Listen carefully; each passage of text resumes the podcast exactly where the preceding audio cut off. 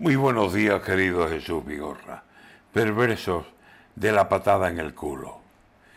Es moda el hablarlo todo con armadura y escudo, miedo a soltar las palabras que siempre fueron de uso. Y es que si hacemos memoria, recordaremos algunos cuando a todo por su nombre aquí se nombraba, y punto.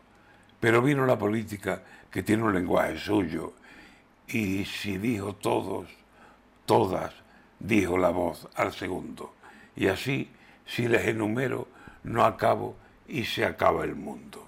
Los de voz, que son notables cuando tratan sus asuntos, han creado una campaña, será un éxito, seguro, y a los ocupa los trata con la patada en el culo.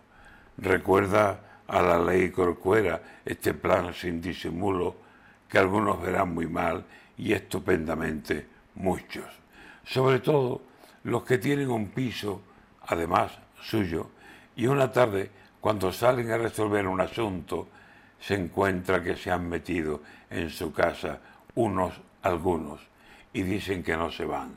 Y aquí empieza el triste número. Tú no te metas con él, trata con tiento el asunto y búscate un abogado que conozca el juego sucio de esta gente que se cree que todo vacío es suyo.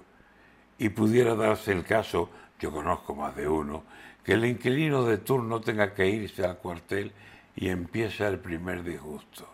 Denuncia. ¿Y qué le responden? Es de larga fila el último.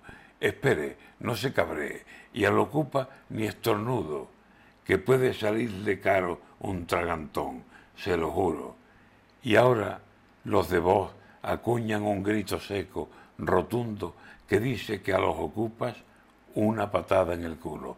No digo ni sí ni no, pero habrá entre todos muchos que aplaudan con palmas chicas la frase que acaba en culo. Si no se van por las buenas y aún labran lo que no es suyo, yo veo divinamente esa patada en el culo.